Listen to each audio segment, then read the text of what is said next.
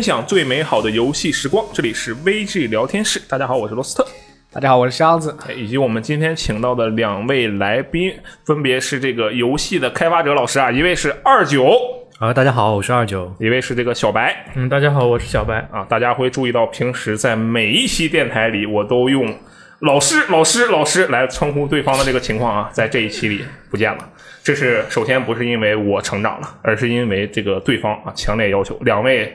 嘉宾都强烈要求说不要叫我们老师，就我们我觉得我上来我的这个地位啊就有了一些些许的提高啊，感觉非常的快乐，就一个平等的地位了是吧？翻身做主人，翻身做主都不至于啊。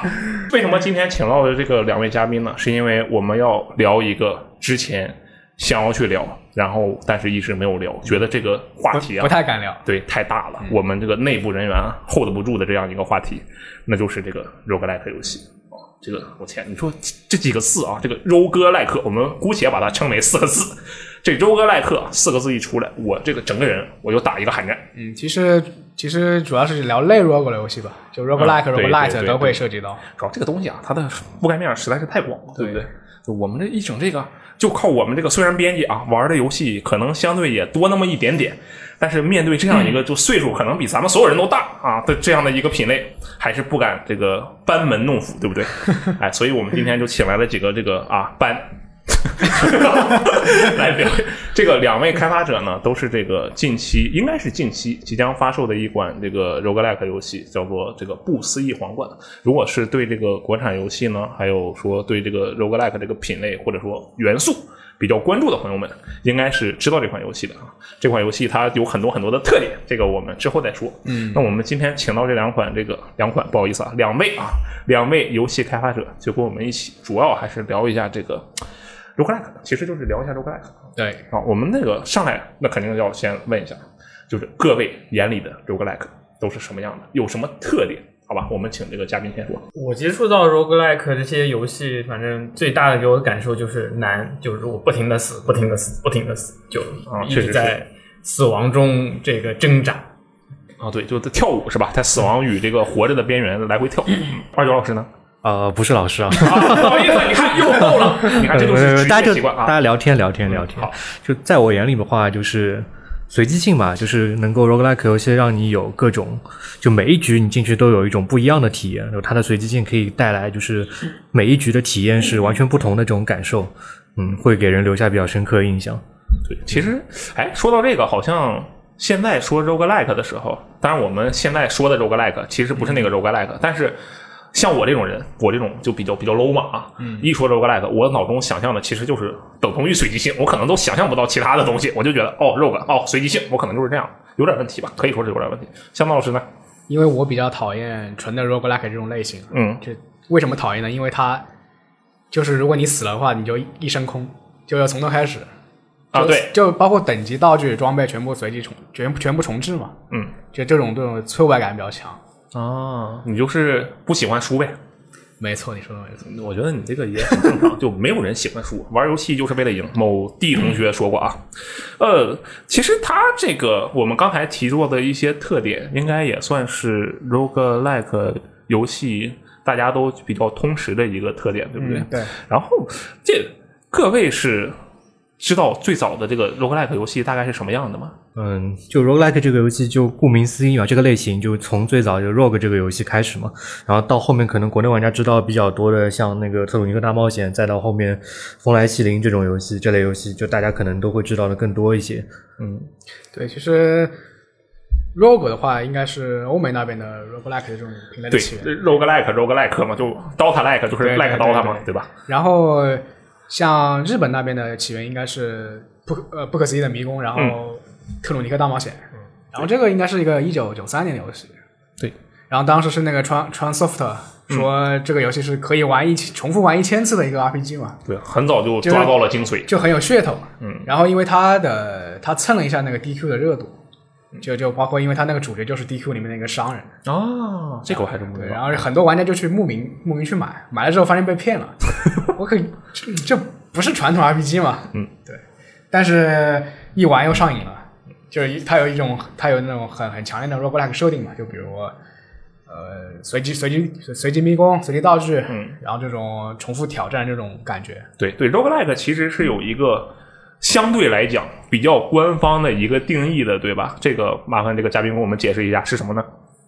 就是刚刚刚刚各位提到的一些，就是比较早的 roguelike 游戏，其实它各有各的特点，但是它也会有一些就是比较共通的一些设计元素嘛。然后就会后来有一一群就是游戏开发者就试图去总结归纳这个东西，就是说这些要素它到底呃为什么会呃形成，或者说它为什么被称为 roguelike，怎么去说这个游戏它属于 roguelike，所以最后就是会有这么一个。定义范畴吧，然后就是呃所谓的叫一个什么柏林定义吧，因为好像说那个会就是在对在柏林开的，就是一群开发者在那边讨论说，哎，这个到底哪个东西能被算进来，哪个东西不能被算进来？它这个东西其实是一个那个 roguelike 爱好者们就没事闲着就开个会，然后搞得好像很正式，但其实不是。有这种很权威的这种权威性吗？就这是他们自己说的，这是 roguelike 国际会议。你说这个名字听着逼格够不够？我们开一个 VGTime 国际会议，上面说的话是不是都是 VGTime 官方定义？但其实他没有啊，其实没有那么权威。对，就他们会就是去最后会讨论出来一些就是和这个 roguelike 的这个类型高相关的一些呃设计元素吧。他们认为就是一定要有的一些东西，就比如说是一个就第一个就是永久死亡，就是那个刚才箱子提到的，就是说我可能死了之后就什么都没了，一切从头开始来，就是一个很重要的一个点。然后第二个可能就是说是，呃，每一次的游玩它都是一个随机生成的一个迷宫啊，或者是一个关卡的这么一个体验，然后我每次玩都有一个新鲜的要素，然后完了之后我还能学到一些新的一些东西，那么帮助我下一次玩。还有一个就是说，它可能嗯比较精准的定义了，就是说它一定得是一个基于格子的回合制游戏，哦，而不是呃一个比如说是计时操作的游戏，对，就不能瞎动，是吧？对，当时是就大家讨论下来，还有就是呃呃两点吧，就是说一个比较比较比较具体的就是一个就是回合制的玩法，就 turn based，还有一个就是说是基于网格制的这么一个游戏世界，就是一个角色在网格当中移动。不能自己随便的跑。对，其实这个特性也是不可思议迷宫的一个哎一个传统吧。嗯，就就我动一步，敌动一步这种回合制的。对对对，就是所谓的同步回合，就它这里的回合制，就像你说是同步回合，嗯而不是说是呃像我们知道一些呃日式 RPG 里面那种，就是说对，就我们这边的打完，你打我一打对，你把你的招打完，他才轮到他，并不是这样，是同步回合。对，其实按照这种说法，它那是类型是卡的比较死的，和我们今天这种这种常见的这种东，这种我们口中说的 roguelike 也还是有有有个不同。当我们说 roguelike 的时候，我们到底在说什么？现在已经完全不知道了，对不对？但是其实我们每个人肯定不是生下来就知道，哦我我生下来我握着一个奶瓶，然后我说我靠 roguelike，肯定不是这样的，对吧？就是大家是什么时候知道 ro 或者说玩哪款游戏的时候，对这个词才有概念的，对 roguelike 这个词才有概念的。这个先由这个呃小白老师先说吧。嗯，可能其实是就是在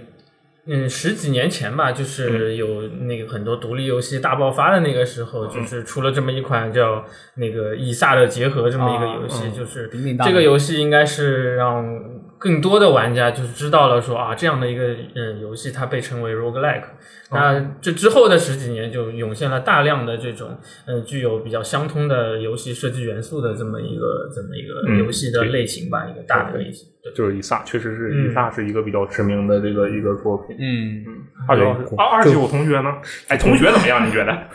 都行都行。？OK，就国内玩家可能接触比较多，就刚说的从以撒开始嘛，嗯，然后后面包括像那个，其实 Splunky 好像比以撒更早吧，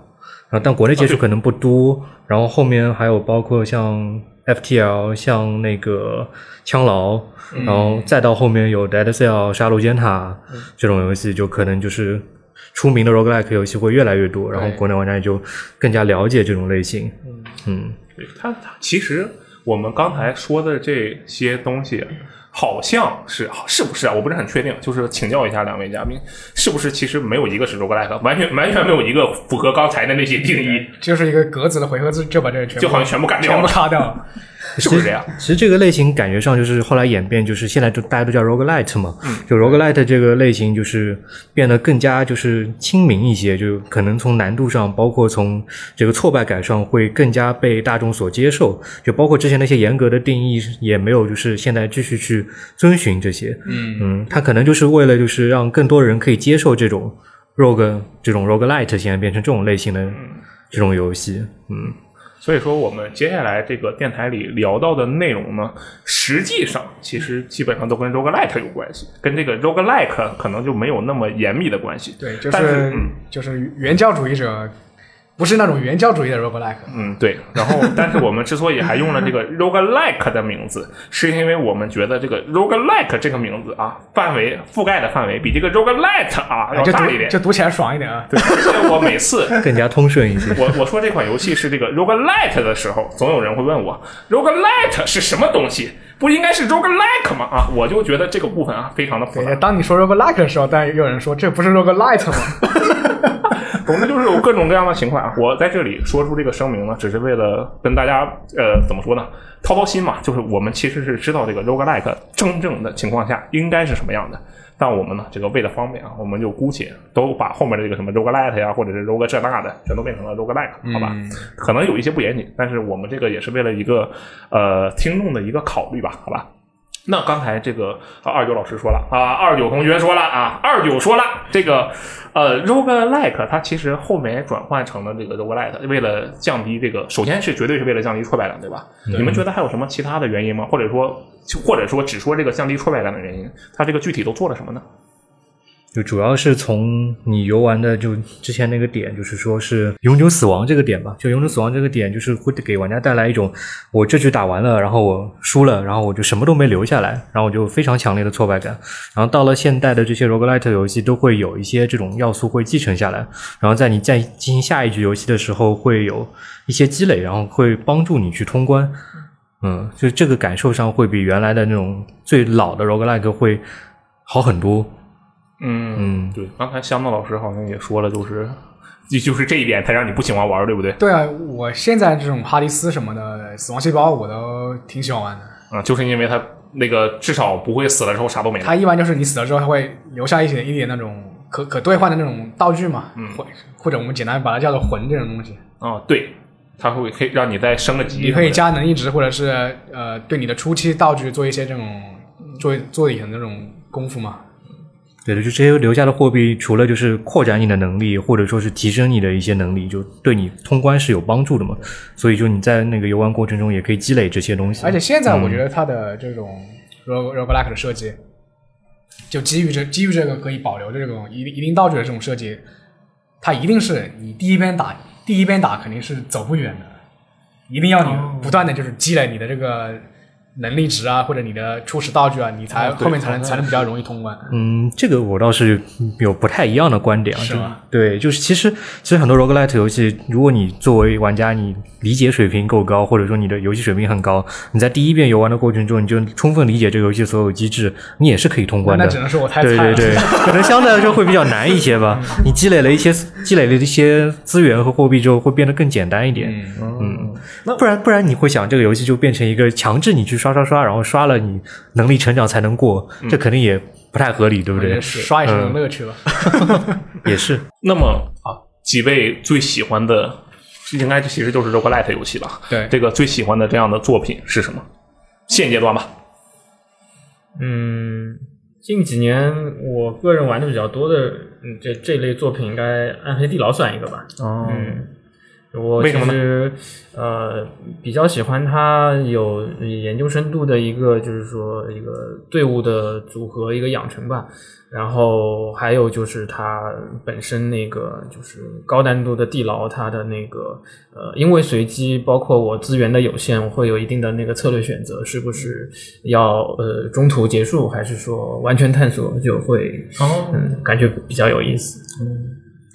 那我这边的话，我就最近几年可能最喜欢《杀戮尖塔》吧，因为这个游戏就是当时最早接触的时候，就是它最早是上线两个职业嘛，然后就不同的职业有不同的玩法，然后每个职业里面还有各种不同的套路，就你这样去每一遍玩的过程都会体验到，就算面对相同的敌人，也会有完同完全不同的游玩体验，就包括同一职业，它不同套路之间的组合也能组合出不同的效果。然后包括它后面不是加了一个机器人，然后加了一个那个忍者，就又是带来两种完全不一样的游戏体验，跟之前对对对它这个工作量挺大的，就是每一个职业都要都要一套那个不同的那种套卡。对，不单单套卡，就它机制也是不一样，每个职业有自己独特的机制，像机器人的球，就各种不同的球玩来玩去，对，那个球球特别厉害。对对对，玩的好就很爽，嗯。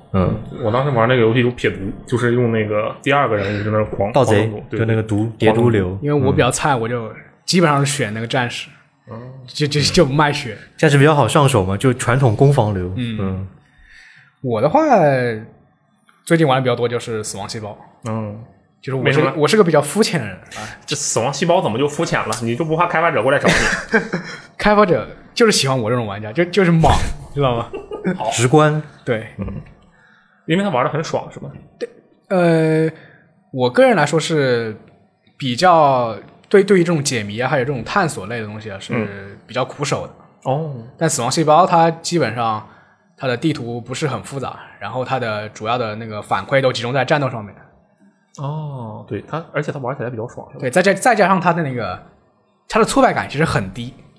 啊，低吗？我每次啊，我就在那一通跑，然后我发现那有一个门，上面那个告诉我你已经超时了，这个门你进不去了，我就特别不爽。但你下次就会想，哎，下次我得快一点，下次就能进这门了，有有道理啊会给你留下一点遗憾的感觉。嗯，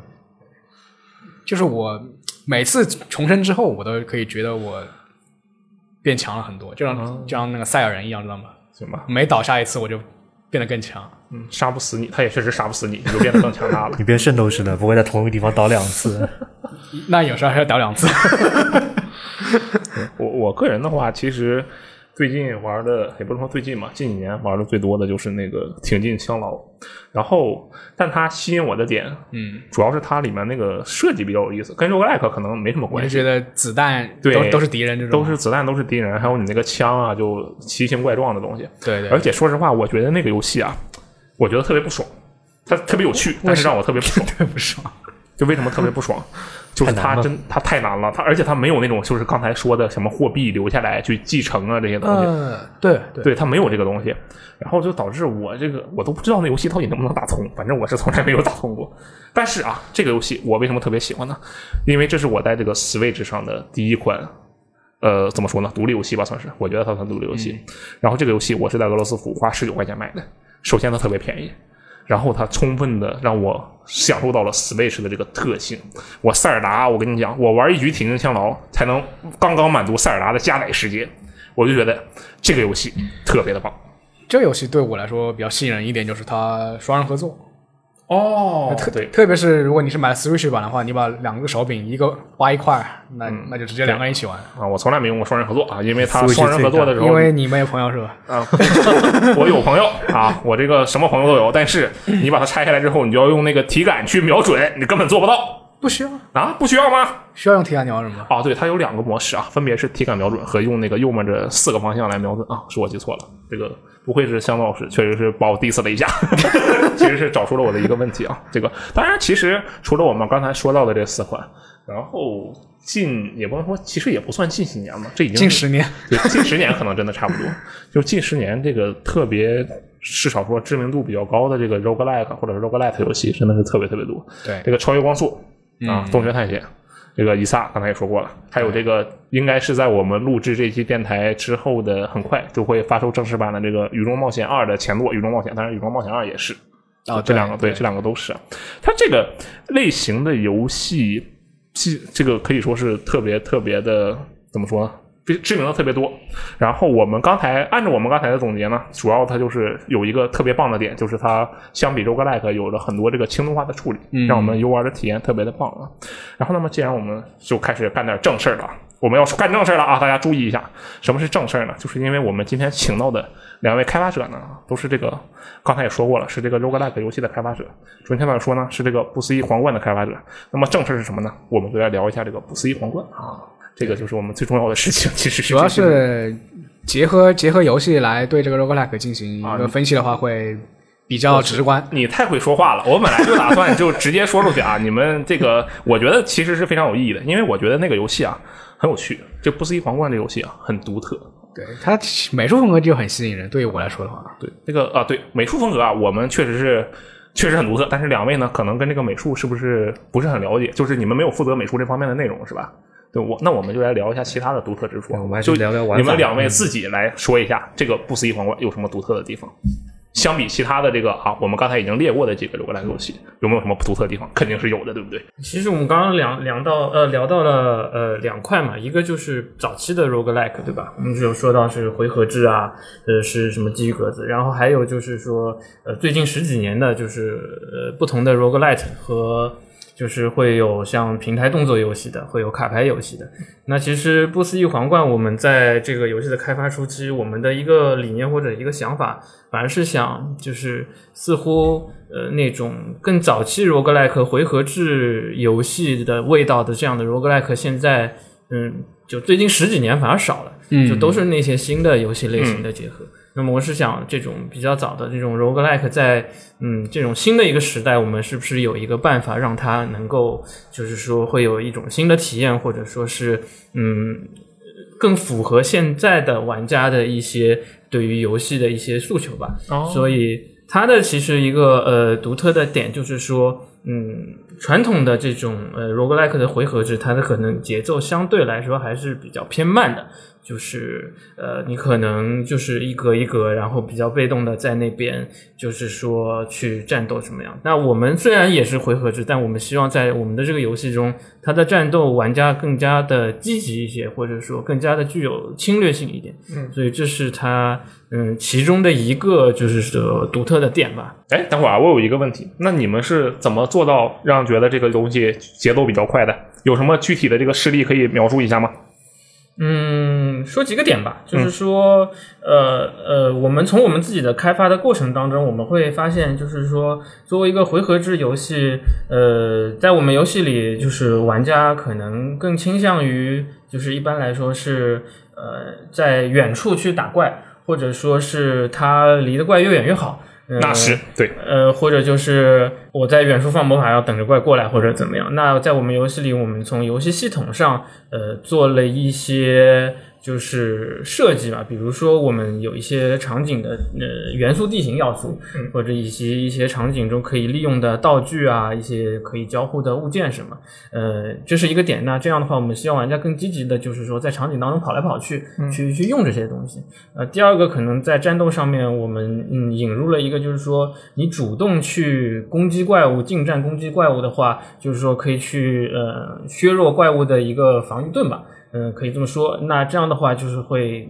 对你的战斗会带来极大的一个增益。比起你被动的远离怪物，或者说跟怪物绕圈来说，就是你主动迎上去跟他打，会有更好的一个增益。那么哦就就是鼓励玩家主对动去鼓励玩家主动去对去打他。嗯，这我可以补充几点啊。其实这个也是一个过程嘛，就最早当时最早的版本，就我们当时什么就是系统还比较比较简单，然后也没有加很多后面的加入的那些新系统。就最早我们当时观察玩家的反应，就会发现他们有个点就是怪物过来他们会跑，然后会就是怪物走一步，就是他会尝试去远离怪物，然后。这其实是两步嘛，第一步是他们尝试远离怪物，然后这时候那个版本里面甚至还没有就是很轻松的远离怪物的手段，然后再后来我们加入了就是闪现这个机制，然后作为一个基本资源让玩家去使用，然后加入这个机制之后，我们再去观察玩家的这种试玩反馈也好，就玩家的反应也好，发现就闪现这个机制其实还是会有一些新的问题，就包括说刚刚说的那个近战远程的那个平衡的问题，就有了闪现之后，会有更多的玩家倾向于去选择远程武器，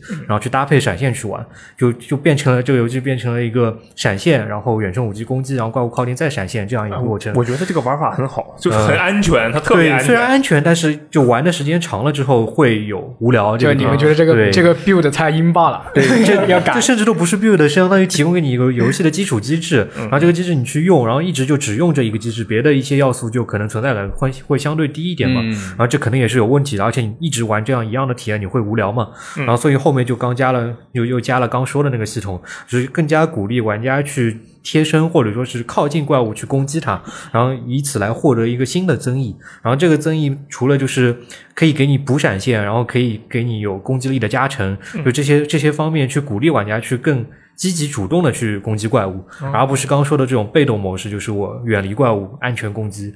现在是相当于是加了这个系统之后，是风险与收益并存，然后你可以去接近怪物，然后去打这个连击，然后去一个个怪物这样打，就高手可能玩的会赏心悦目一些。对对对，有一种前面有一群怪物，你反而是冲到怪物堆里，这样闪转腾挪那种感觉，就闪到一个怪物边上打它两下，然后闪到另一个怪物边上，而不是说你站在很远的地方，一个一个怪物引过来这种很被动的打法。那听起来还蛮爽的。不过如果是我的话，就算你们加一百个系统，我肯定也是选择后面那种方式，就听着就安全。我觉得就可能可能可能可能你第一次上手会会采取这种方式，哦，对，可能后面玩，然后你玩腻了，之后，你就会尝试着去就就就得到可能可能别的可能竞价的方式你觉得回馈高，你也会采取这种方式去玩。嗯，也有道理。安全的方式可能你资源消耗就反而更大。嗯，我对这个游戏印象其实是那个 Steam 夏日节上有个 demo 嘛，对，然后我也试了一下，嗯，它其实是。有一个属性联动的一个东西，我比较印象比较深。对，就就有点像那个传统的 D N D，或者或者说说直白一点，就是那个《神界原罪》里面，嗯，我在地上哐一趟水，然后我再拿那个雷电一点，然后敌人就麻痹了，这种对，就触电了。对，其实这个不可思议皇冠里面也有很多这种这种元素。对，哎，当时你们是怎么想到这个元素的？嗯，这个就是是相比，比如说我们前面提到的风来西林这样比较传统的呃早期的 roguelike 来说，我们更希望去提升呃游戏关卡、游戏场景对于玩家游玩的一个作用。就是说我并不是说它只是呃一个你和怪物纯粹战斗的一个舞台，而是说这个舞台本身有可以利用的东西。那么其实呃刚刚箱子提到的就是说这些元素的一个结合，这是一个方面。还有就是我们设计了大量的一些就是。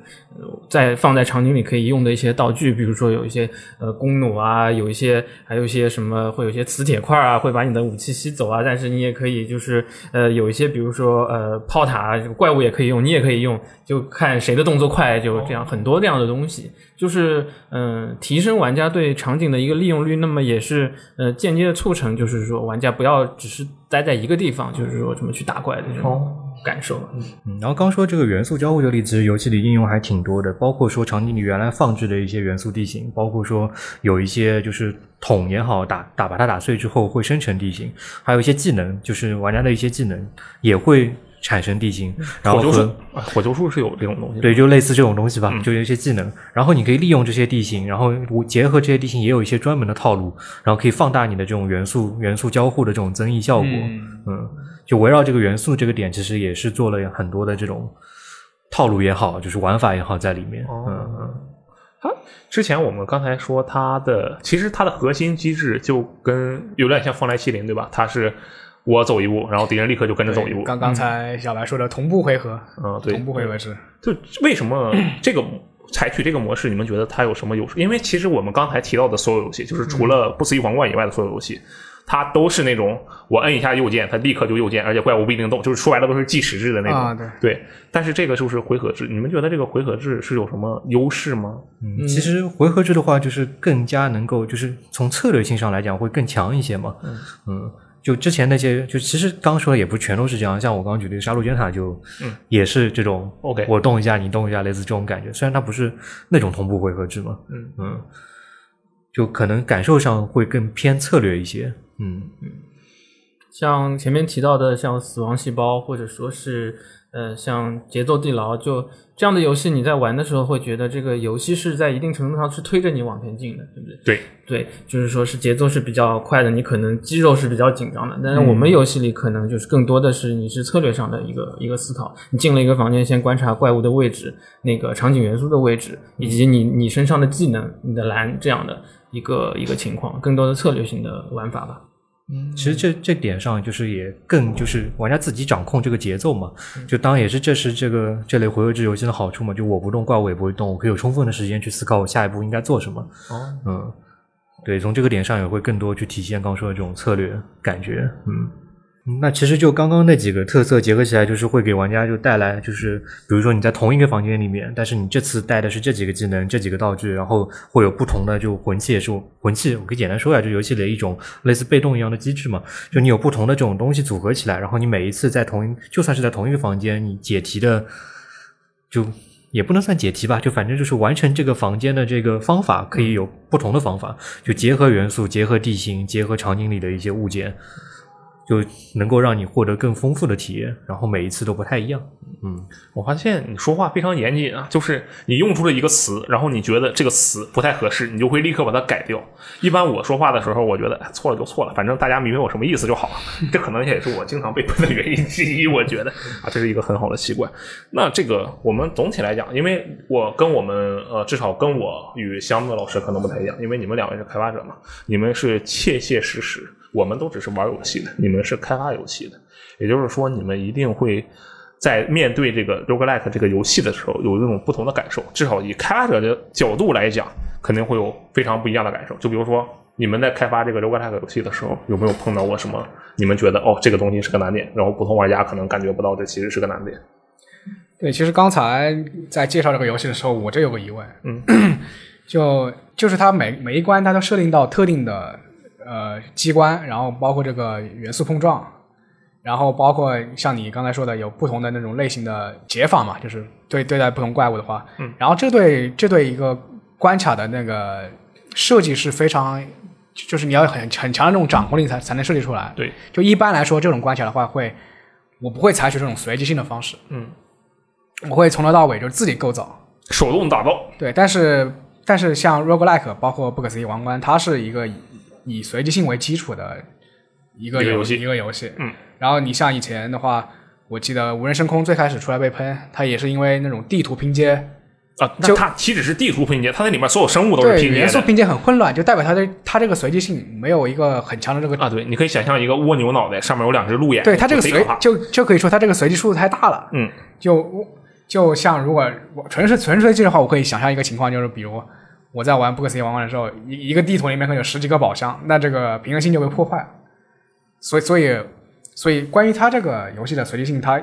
到底是怎么塑造比较合理呢？嗯，就是通常我们说到 roguelike，它其中一个比较大的特点就是随机性嘛。但是作为游戏来说，它最终玩起来是要有趣，所以就是这个随机性的最终目目的是要带来乐趣。嗯，所以其实这个所谓的随机一定不会是纯粹随机。哦就像箱子刚才说到的，那比如说。呃，就抽卡一样我我玩那个 暗黑地牢，嗯那你说一个一个高难度地牢，你如果遇到的每一个房间里面都是一场 BOSS 战，那完蛋了，就肯定玩不过去，玩不下去压力太大，这个体验也不好。所以那它的这个嗯，所谓怪物的这个出生啊什么，一定是有有它呃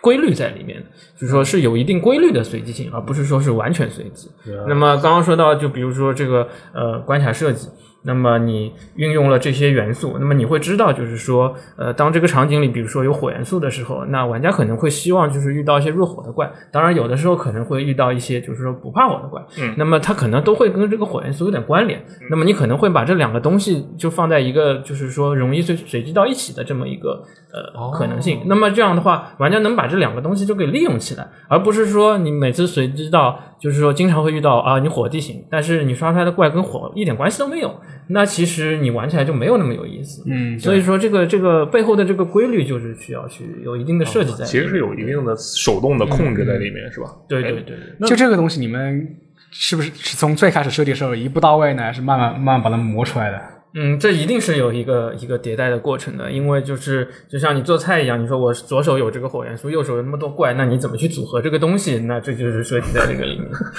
左手右手应该还是有一有一最初还是有一个初初步想法吧，就比如我火元素一定要跟火长点绑一起这种想法。嗯，对，那就是去去一点一点去摸这个规律，然后去怎么去把它呈现出来，然后呃，然后那总体比如说你一整关来说，你第一层如果是火元素，那第二层如果还是火元素，第三层老还是火元素，那你玩起来也没有意思。对那你一二三层又是以什么样的一个节奏去安排这些内容呢？也是需要在这个里面设计。那对，其实关于这个随机性方面，我一直有个成见，啊，我一直以为就是引入这个随机性会比较大的降低这个游戏开发成本，但是听小白这么一讲，还是挺费劲的，就是每个细节都要去抠。还是手工打造。对对对，这个其实不完全就是说是成本会变得更低嘛，因为像我们就拿我们游戏举例子嘛，我们这游戏是一个回合制的游戏，然后是偏策略性的，然后你在每个房间里面你会有思考，然后在思考过程中，其实你会对于房间的布局也好，对于里面的要素来也好，对于相比于别的那个 roguelike 游戏来说，你会更敏感一些。所以如果说就是有很多房间是重复的，会更容易被玩家感知到。所以为了避免这个问题，其实我们也做了就是大量的这种房间去作为它的一个基本的素材，然后在这个库里面能够让它去随，然后能够尽可能的不要有这种重复的体验。哦，嗯，那其实相当于说用回合制这个机制，反而还增加了一部分你们的这个开发成本，是吧？呃，会相对来说会有这种这个点吧。那其实这个也是让玩家体验更好嘛，就是你会有更多不同的这样一个房间去、去遇到。嗯，哎，那我们刚才说那个，首先关卡是不是一个完全的随机，然后肯定是要有一些这个手工的这个打造的内容。但我其实有一个疑惑，是这样，因为现在很多这个 roguelike 游戏，它的道具并不是一个，呃，怎么说？它它因为它有被动的那些能力嘛，它的被动的能力可能是一个不停叠加的一个状态，就是你越收集的越多，你就越来越强。那这种被动叠加的这种道具，它还它还需要那种手工设计吗？还是说这个部分就真的就可以完全随机了？这个其实我们在做这个游戏的时候，一个基准就是说，如果你是一些就是多个东西组合起来相对比较强的话，我们是能够接受的，而且设计的时候也是留了这些空间的。但是就我们其实就是避免一点，比如说你拿到一个东西或者拿到两个东西，很简单的组合就会让你变得非常的强，那就会盖掉别的东西的一些效果，那这个肯定是不太合适的。就这些内容我们会做调整，然后在设计的时候也会尽可能的避免。然后刚刚说组合性这块其实是这样的，就是我们在设计这些道具也好，设计这些被动能力，也就是我们游戏的魂器，就设计这些东西的时候会考虑这个点，就是它会和一些东西更容易组成一些套路，然后效果会很好。但是除此之外，也会给它留出一些空间，它会和别的套路的一些机制也有互动。就如果举一个比较形象的例子，你就可以理解成搭积木，或者说是就给它留了一些扩展的模块，就有一些接口，就它除了能够和自己比较相信比较好的那些东西组成一个强的套路之外，它和别的一些套路里的一些东西也能有组合。就机制上，他们也会有互动，然后玩家可以去把这些东西组合在一起，也能够发挥一些比较强的效果。嗯，哎，那其实按照你的说法，开发者其实对自己游戏里面的流派或者说 build 吧，它是有一个控制的，对吧？那按照你的说法，就是有一定的空间。首先有一些这个你已经选好的，也有一些空间。那有没有过就是玩家真的创造出一个你从来不在你控制里的，你就没见过？我说我靠，这个东西没见没想到，牛逼！有没有有没有过这样的情况？嗯相对来说会比较少，但可能也会出现。然后这个就刚说的那个原则嘛，其实真的出现这种情况，只要不是过于简单成型，然后过于英巴的话，就是不会去改这些东西的。就其实很多东西还是能够能够接受的嘛，就对。可能也会出现，就是目前还没有出现，是吧？对，其实几次玩家测试观察下来，就是没有啊，都在你们的五指山 五指山里。怎么跳都跳不出这这没有那么夸张，但但对对对，嗯，而且当你玩家就是在反复玩、反复玩过程当中，某一局遇到了一个特别强的组合，其实这是一个比较好的体验。嗯哦，对，因为就是它非常爽会这一局，就可能原来会比较难的难的一个感受，这在这一局它就碾压了，或者是怎么样，这也是一种释放，有时候。对，这因为运气好，然后这局它成型的这个套路非常强，然后强度很高，然后它就可以无脑去玩，甚至可以无视这些策略什么的，就可以无脑刷怪。这其实也是 roguelike 这种游戏这类游戏的一个比较吸引人的点嘛。就那些游戏你成型套路成型之后，你就很强，你就可以随便打，很爽这局。对，这个体验其实也是很好的。而且也许这个玩家他早就等着要这个套路成型，但他终于有一局得偿所愿了，就会哦，对，就是我前两天认识了一个朋友嘛，然后他说他特别喜欢玩以撒，我当时我就震惊了，我说那么难的游戏你竟然喜欢玩，虽然我也很喜欢玩啊。然后他告诉我他是这样的，他就先每次每一局开局就玩五分钟，只要五分钟之内没有得到他想要的那个组合，他就立刻重开，不管他现在的状态怎么样，他就立刻立刻重开，然后不停的去刷，就跟玩手游刷初始一样。我就觉得你这不是啊，完全抛弃了作为一个这个 roguelike 游戏的意义了吗？你就应该去尝试各种不同的可能性，对不对？这就是不能用 S L 来玩。嗯但是后来我一想，他说的有道理，他这样就是是在为自己去寻找那种最快的那个成功的套路嘛，所以他就一直想要去刷那个最快的刷出他想要的组合，也是一种一种正常的现象。但但是其实这种 roguelike 包括这种随机性的游戏啊，我觉得就像刚才两个开发者说的，有一种在随机性里面，它也也有一些这种固定设计在。有有一些游戏，其实我有体验吧，就包括像那个哈迪斯，嗯，我不知道他是故意的还是我自己运气的问题，就是总会在我比较绝望的时候，他可能刷出一个东西来让我扭转战局，哦就可能刷出一把武器，或者是我血没了，那那有一个血瓶可以把我血补满。哎，那我们可以问一下开发者，这种是不是其实？哎，你们可以反推一下，就是如果你们是哈迪斯游戏的开发者，你们会不会就在侦测到玩家这个血量啊快死了的时候，把他这个获得回复手段的数值调高一点？有一个随机性的我是确定的，就是你们应该知道一款叫做 Can Cash 的游戏，嗯，啊，我知道那个 Kenshi 对，剑士肯史，就基本上就是你的主角被打得不成人性的时候，那可能就会有一个救世主来，嗯，对，过来溜一圈嘛，不是？救世主来不不援助你一下，这个应该就是它固定的一个设计。嗯，那刚才这个问题，两位开发者方便解答一下吗？假如你们是哈迪斯游戏的开发者，你们会不会在玩家快死的时候，故意瞬间把那个我就瞎编啊，百分之一的概率调成百分之五十？但这个太夸张了。你像这种手游卡牌里面不是有那种是，嗯，就是如果你纯随机的话，我百分之一的几率，我可能一抽一百次抽不到一张卡，但一般都是用伪随机的方式。就这其实就刚说的这种动态随机嗯嘛，就其实游戏里面会做一些这种补偿机制，但其实就不是说不是说每一局都会给你这种补偿机制，就就是如果有一个很大的样本量的话，玩家是可以感受到的，对吧？有时候会有这种体验，嗯，这其实也是为了让就是玩家体验会更好一些嘛。对，就万一我没没的不行是吧？那我一直打不过去。对，这样你就流失了嘛。嗯，有道理。那其实我们刚才也算是说了一些这个呃 roguelike 游戏的开发点吧，但是总结起来的话，你们觉得就是只有一个核心点，因为一个啊一个好的游戏啊，它的所有机制都是为一个东西服务的。那么我觉得啊，我猜的就是一个好的开发过程，也都是所有的开发过程也是为一个核心所服务的。那如果是开发一款 roguelike 游戏，你们觉得它最核心的点是什么？或者说最重要的点是什么？你们会围绕着哪一点来开发？嗯，这个点就是，呃，还是拿一些，比如说最近十几年一些比较好的 roguelike 来举例吧。我们可以看到，就是你可以把它分成两大块，一个就是说它的最核心的玩法，比如说像死亡细胞，它就是个动作游戏，嗯嗯，或者说它是个动作游戏，然后结合那个银河城的一个一个一个关卡设计。对，那么它在这一点上，就单拿动作游戏来说，它就是做的非常优秀的，这是一个点。对对对对，第二点才符，嗯，就是才提到它的那个 roguelike 的特特点，就是它的一个、一个随机性，而且是一个有趣的随机。那么就是说，你可能会组到一些你比较认为比较强的 build，或者比较完全比较有趣的 build。嗯，所以就是从这样一个类型的游戏开发上来说，就是核心玩法以及就是有趣的随机这两点，应该是就是都同时同样的重要。嗯，都同样的重要。就首先要玩法过硬才行。嗯。嗯，然后包括其实刚刚有简单提过嘛，就是我们其实，在开发的过程中，就是经历了很多迭代嘛，很多次的迭代，就包括刚刚说的那个，就是躲避加闪现，然后再加现在那个鼓励玩家去去攻击怪物的这样一个系统。然后其实除此之外，还有一个可以举的例子，就是我们其实最早版本里面就是有血量跟魔量这个双资源管理，然后在一些玩家测试之后发现，就是这个可能对于玩家的压力会比较大，就可能去管控，同时管控多项资源会比较难，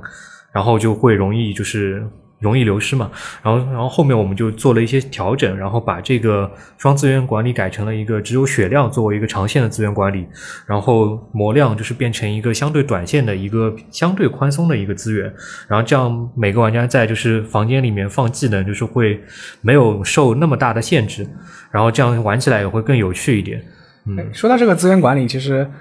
我不知道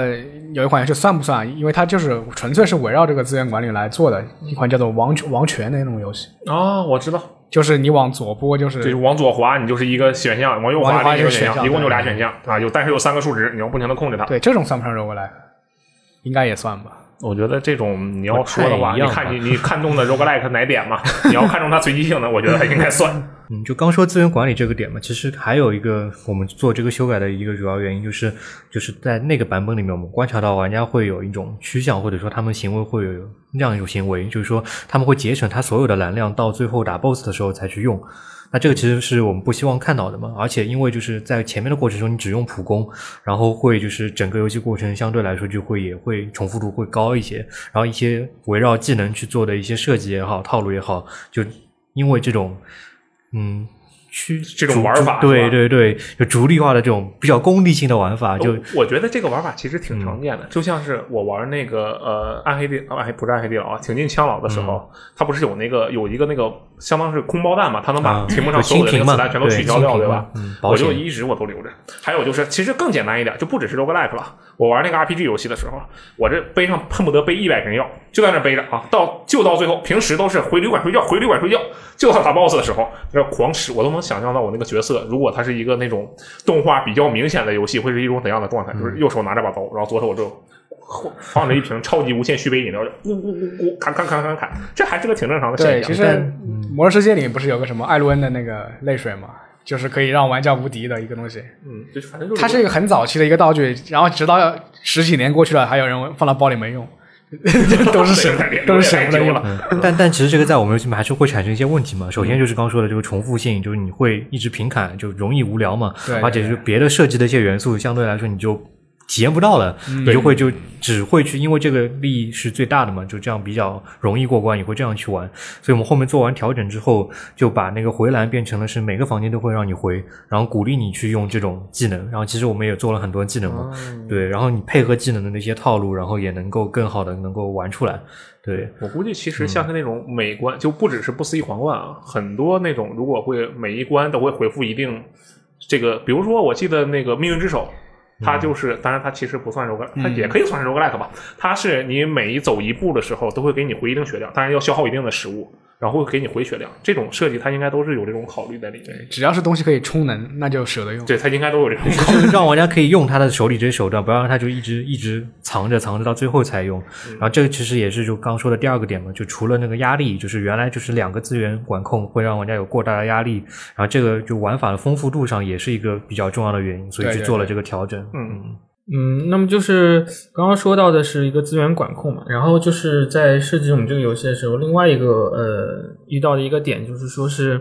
可能嗯、一开始我们觉得是一个它是一个随机关卡的一个游戏，嗯，那么好像呃就是关卡节奏啊这这方面的呃这个把握或者怎么样，会觉得跟就是他对他的要求可能和一一些就是说手工打造的一些线性关卡的游戏可能不太一样。那实际上我们最后体验下来，其实哪怕这个关卡整关里面很多的房间都是随机的，但是它从框架角度上来说，它仍然是有一定的那个关卡节奏一个一个波动、一个成长在里面的。就就比如说，嗯、举个简单的例子吧，就是说你一整层你遇到多少场战斗。多少多少个就是回复，多少个宝箱，多少个谜题，多少个诅咒，就是这些都是对玩家在这一整层里面玩的时候的一个心流波动都是有影响的。就比如说，同样我说我这一层里面是有五个战斗，那你这五个战斗是连续遇到，还是呃五个是分开遇到，还是三个集中在后面，这都是感受是不一样的。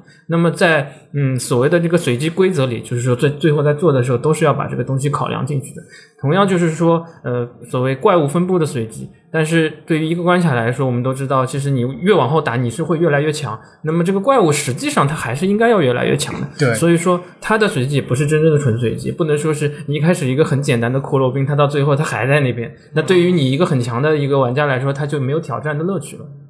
我觉得按照这么说的话，那 roguelike 的设计成本反而比那种传统的要高不少啊。它要就是更宏观的去考虑一个关卡的体验，然后就可能导致设计成本反而更高。其实我可不可以理解就是说，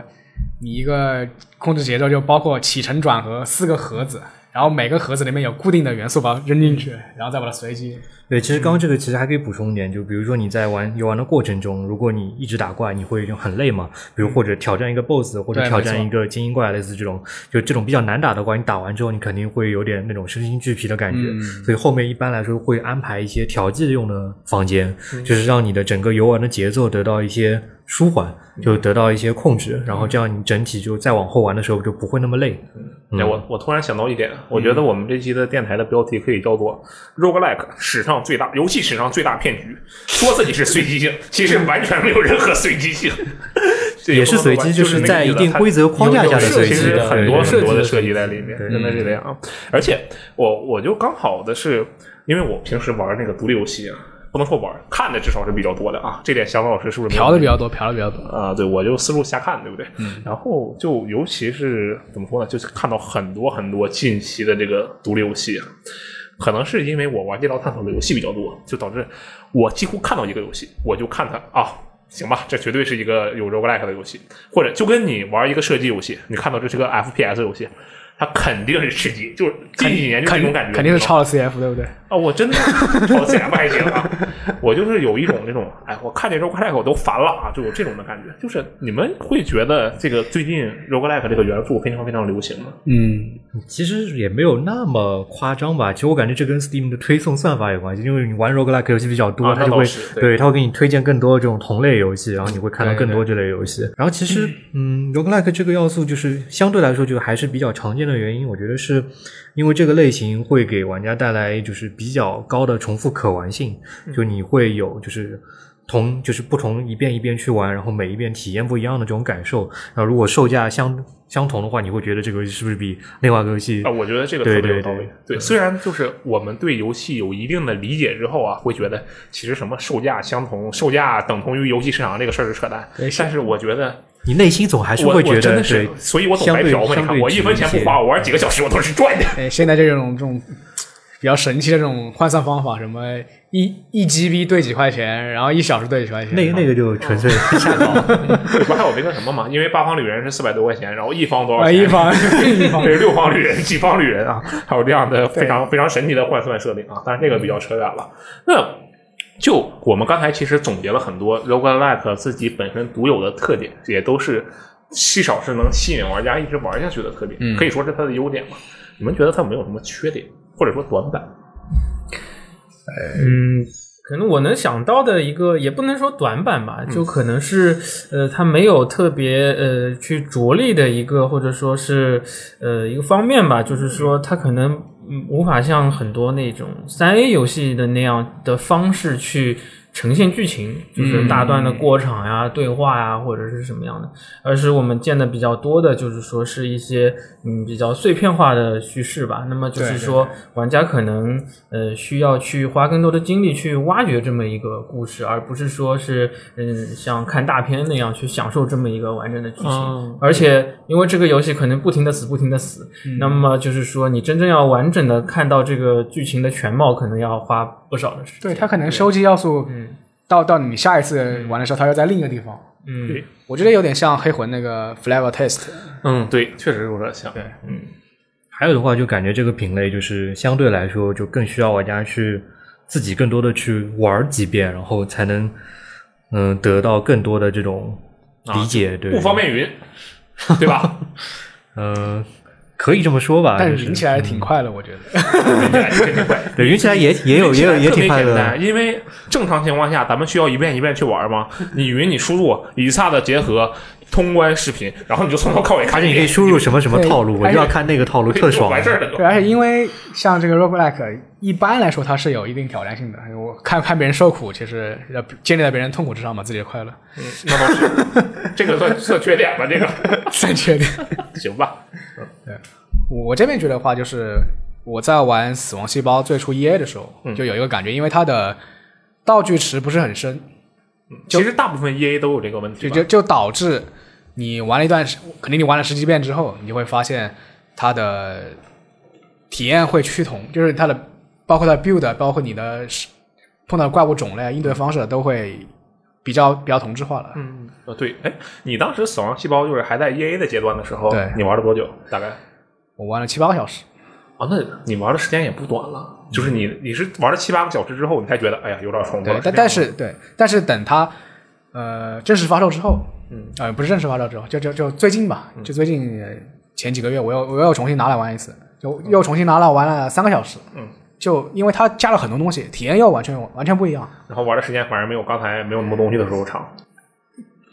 可能是可能是后来加的道具比较强力，啊就我感觉打的很爽，打的更爽了，但是打的更快了，这种感觉。哦，对但它是流程也变得更长了。你原来那个 BOSS 只是现在新新的他们那个版本里面当中一个 BOSS。对对对对对对对，所以他们之前是 EA 嘛，相对来说库会比较少。对，我觉得其实这一点可能跟刚才那个小白说的一样，就是因为因为刚才小白说两点嘛，一点是它的基础核心机制得有趣，然后才是那个随机性这部分的设计。死亡细胞是因为你觉得核心机制特别有趣，你就能狂玩，甚至玩七个小时，是吗？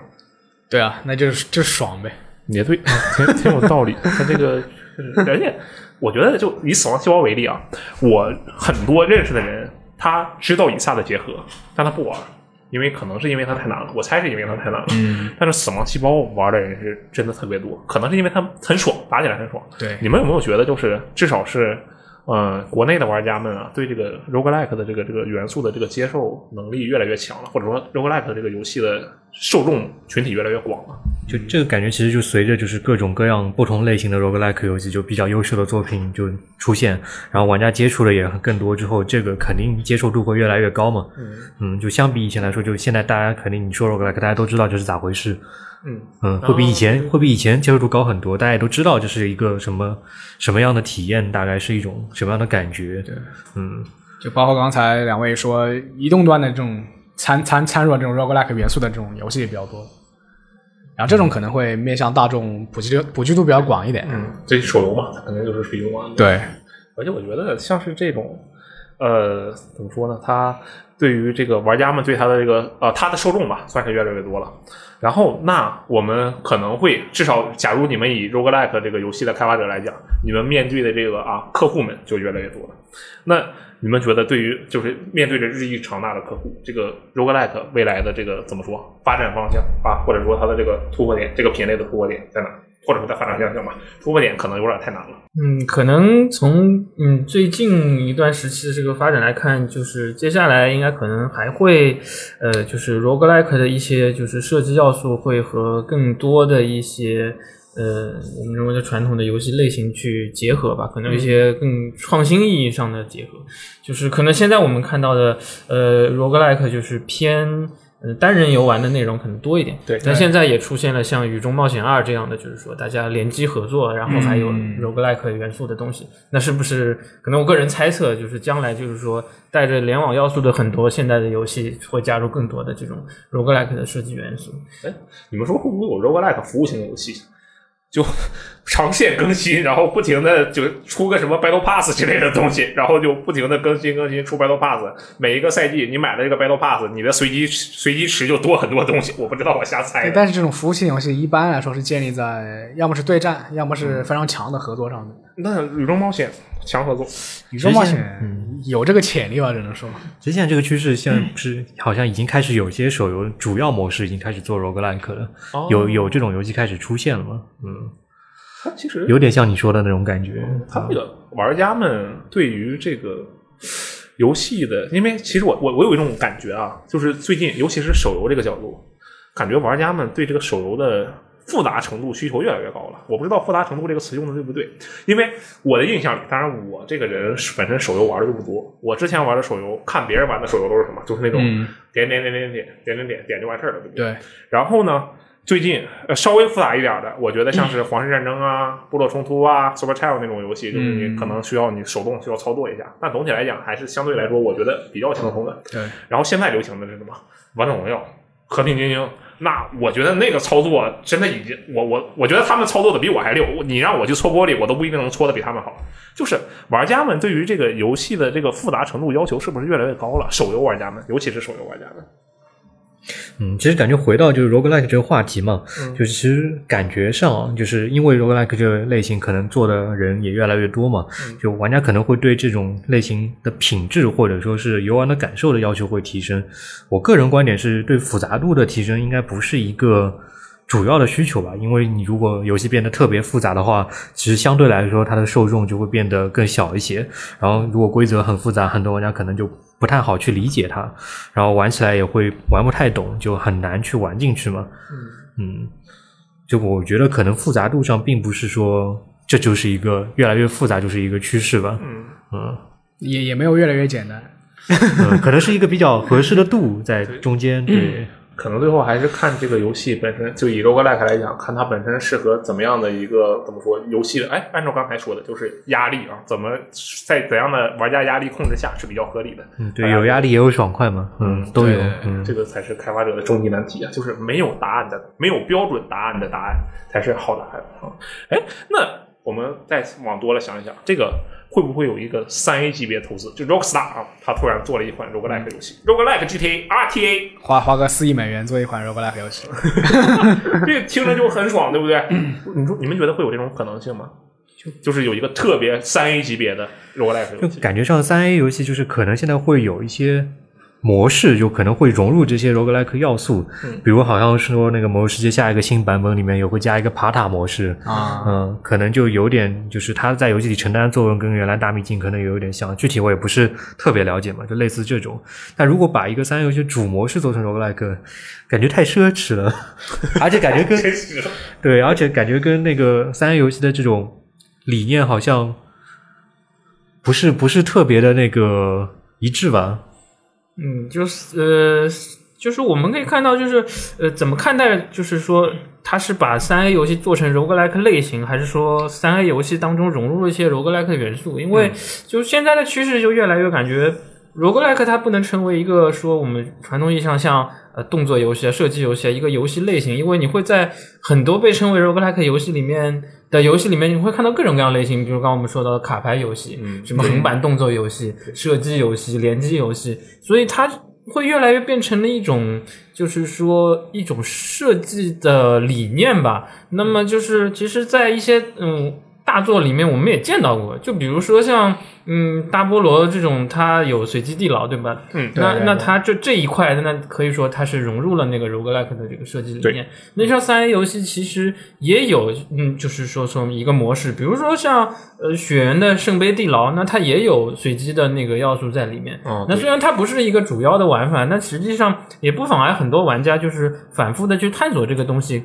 挖掘里面是不是还有新的 BOSS 没有遇到过，或者是怎么样。所以就是，嗯，也不排除说未来就是说，嗯、很多的三 A 游戏会更多的去去和这个 roguelike 的设计理念去融合，因为就是说，嗯，它还是很有乐趣在里面的。就刚才说那个大菠萝，之前以前捡尸体这个设定，我觉得很 roguelike 为什么呢？就他本来你死了之后就是东西掉光嘛，对啊就是很 roguelike 的事情。哦然后你他给了你一个挽救的机会，把尸体捡回来，就变成 light 了。哦，还是有一定的补偿，一定的 对对对。然后包括说这个大作里面融入这个随机性的话，像我最近也接触的，像《星际争霸二》里面那个合合作模式，它的合作模式它虽然每张地图都是有固定的一个可以，你可以背板过，嗯，但是它有两方面两方面的随机东西，一个是它的因子，因子就是说各种的不利条件嘛，什么地上喷火啊，天上落激光这种，它会这种排列组合。另一个就是怪物种类的 AI 会有不同，有可能是空军，有可能是呃地面部队，有可能是人族，有可能是神族。哦，就是他可能会给你不同的敌人配置，对对对，然后这个把它融入起来，你的每一局的体验合作体验都不一样，这个就很 roguelite。嗯，它只是从玩家侧，就玩家侧你是自己选英雄嘛，其实你自己选那个随机英雄，其实玩家侧也会有这种不同解法的感觉。。对对对然后它那个因子其实还挺多的，我记得好像有四页不同的那种随机因子。对，再加上你每个英雄，你也可以选择不同的那个 build 嘛。对对对，然后然后它不同的因子组合出来也不一样嘛，它有二二因子、三因子，类似这种感觉。对对对，然后其实说到这种大型游戏的 roguelike，就最近还有一个那个，就是 DOTA 二的小本子不是有一个 roguelike 模式嘛？那个也非常受欢迎，就是一个有点像那种 RPG 游戏 RPG 的那种 roguelike 模式，嗯，就哎，那你这么一说，就、就 roguelike 拯救了很多这种老老弱病残。可能真的是这样。呃，其实也不也不算，他们也没有完全是 dead game 嘛。虽然星际确实合作模式，真的很多人都玩合作模式嘛，嗯，对，这这种融入这种这种设计的理念，我觉得可能也是未来一种方向。嗯，其实主要因为这个会比较有乐趣，就是可能玩的时候就不同体验，然后一直会有新的乐趣，对对对这个会很重要，嗯。感觉这个 roguelike 已经真的成一种从从一种游戏的品类变成了一种元素的名字。对就以后这这个哎，这个有点 roguelike，那个有点 roguelike。但你还是能看出一点一点特性的吧，因为它的用的地方，它它比较匹配匹配的游戏一般都是强规则性的游戏，嗯它并不是那种强强叙事性的游戏。嗯，哎，对，还真是，嗯，对，可能可能未来会有一些比较聪明的开发者，他想出一个方法，让让我这个东和故事比较好的融合在一起。那我很期待这种表现。对，因为我现在碰到的那种就是讲愿意讲故事的 roguelike 游戏，都是我死了之后，然后他说：“哎，你醒啦！”然后就开始讲点这个，讲点事儿，讲点这个关于这个游戏的事情。但我有时候我就想，那我要是高手，我一把我都不死，我就通关了。你我你们我不给你跟我说你醒啦，这个机会我是不是啊？我就体验不到这个故事了。我觉得这个确实是一个需要解决的鬼。鬼泣五啊，一开始要 boss 打过去，就世界被故事不用看了世界被拯救了。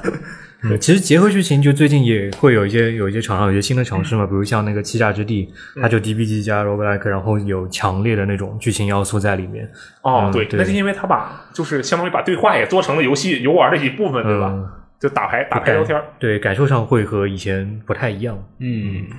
反正还是看开发者怎么去把握这件事情吧。但是最后，roguelike 成为一个从其实就跟其他的，我觉得跟所有元素一样吧，什么开放世界呀、什么这个月间射击呀，啊对对对都从游戏的品类的名字变成了一个这个这个呃元素的名字。嗯对我这就让我想到那个动作冒险游戏。以前我们说动作冒险游戏的时候，那就真的只有什么老生化危机啊、老恐龙危机、老寂静岭啊，寂静岭还不能太不太能算，就是那种嗯摄像机视角的固定的第三人称动作冒险游戏。现在我们说动作冒险游戏，那你不知道它是什么游戏，它就是动作冒险游戏，因为它的元素是就是我们我们不知道把这个游戏放到哪个平台的时候，它就就是是动作冒险险游戏。可能以后也是我们不知道把哪个游戏放到平台，这它就是 roguelike 游戏。